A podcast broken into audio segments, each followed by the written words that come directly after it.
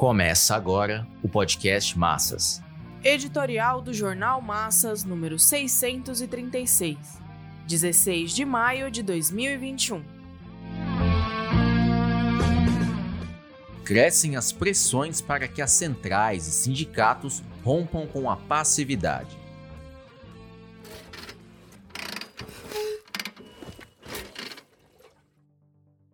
O imobilismo das centrais e sindicatos se choca com a situação de profunda crise por que passa o país. A pandemia permanece descontrolada e a vacinação caminha lentamente. Ao que tudo indica, o número total de mortes logo atingirá 500 mil.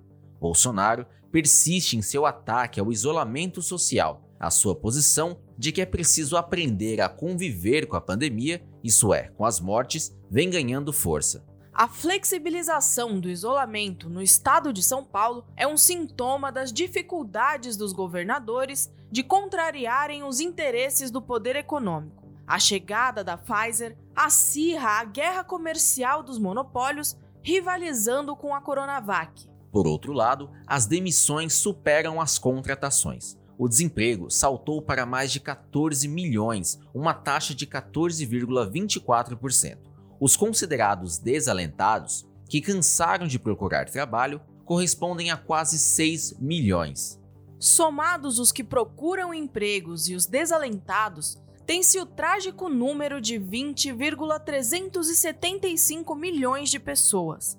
O contingente de inativos, assim denominados porque estão em condições de trabalhar, mas permanecem fora da força de trabalho ativa, corresponde a 76,431 milhões de brasileiros. Esses dados estarrecedores são do IBGE, ou seja, oficiais. Aí está a fonte do desemprego, da informalidade, da miséria, da fome, das doenças, da mortalidade infantil e da criminalidade. O gigantesco número de desempregados, subempregados e inativos dá a clara dimensão da contradição entre as forças produtivas e as relações capitalistas de produção, condicionadas pelo desenvolvimento desigual e combinado típico do país semicolonial. A utilização pelos capitalistas de menos de 50% da força de trabalho nacional expõe um poderoso bloqueio às forças produtivas exercido pelos monopólios industriais, pelo predomínio latifundiário, pelo controle do comércio por poderosas corporações, pela monumental dívida pública e pela violenta exploração do trabalho. Essa situação tende a agravar-se, como indica a onda de fechamento de fábricas e negócios. Os salários, por sua vez, estão contidos e o custo de vida aumenta. O desemprego e as perdas salariais comprimem a economia e impulsionam a pobreza e a miséria das massas. A inflação pressiona os juros da dívida pública nas condições em que o Tesouro Nacional se acha esgotado e o orçamento se volta contra os recursos da saúde, educação e demais serviços sociais.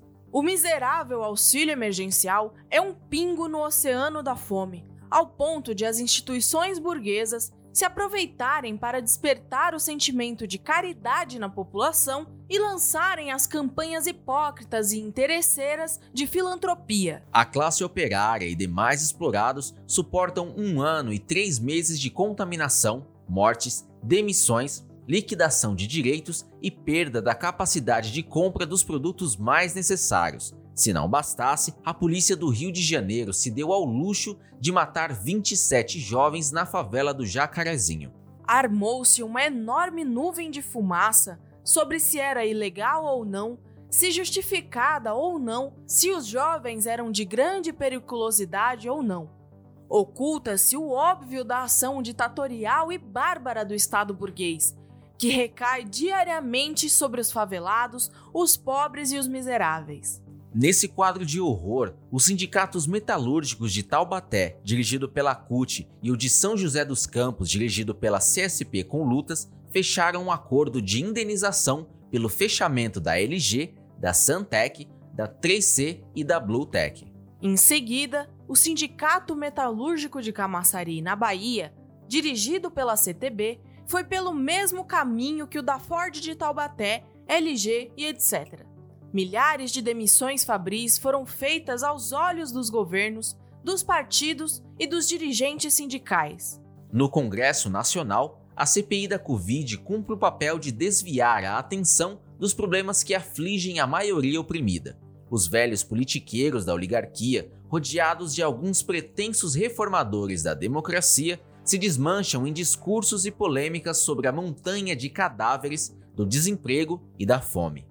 Bolsonaro encolhe os ombros e continua a ameaçar com decretos pelo direito de ir e vir do brasileiro. A Câmara dos Deputados aprovou a substituição da Lei de Segurança Nacional pela Lei do Estado Democrático, que de democrático não tem nada. Agora mesmo, descobriu-se que Bolsonaro e parlamentares do Centrão montaram um orçamento paralelo e clandestino de 3 bilhões que serviu para o governo comprar o apoio do legislativo. O Procurador-Geral da República, Augusto Aras, declarou-se contra investigar a primeira-dama, Michele Bolsonaro, envolvida no escândalo das rachadinhas montada por Flávio Bolsonaro e Fabrício Queiroz. Michel Temer foi absolvido de crimes que se passaram às vistas de toda a nação. E os sindicatos da burguesia ruralista anunciaram atos no dia 15 de maio em todo o país para defender Bolsonaro, atacar o STF e exigir o fim da política de isolamento social dos governadores. É nesse marco que as centrais se negaram a convocar o 1 de maio presencial, dando continuidade à passividade e à desorganização dos explorados. Os bolsonaristas aproveitaram e tomaram conta das ruas. A questão é: até quando a burocracia venal se valerá da pandemia para conter a luta do proletariado? Nota-se que cresce a pressão em suas bases para que deixem de amordaçar os sindicatos e de cumprir o papel auxiliar dos governadores incapazes de enfrentar a direita bolsonarista. A bandeira de que as centrais convoquem um Dia Nacional de Luta, com paralisações e manifestações, é a via para alertar os explorados de que a passividade é um veneno e não a proteção de suas vidas.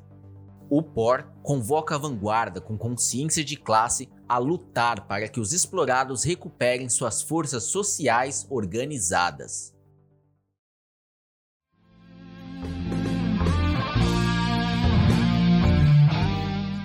Esse podcast é apresentado pelo Partido Operário Revolucionário, membro do Comitê de Enlace pela Reconstrução da Quarta Internacional. Para mais informações, acesse pormassas.org.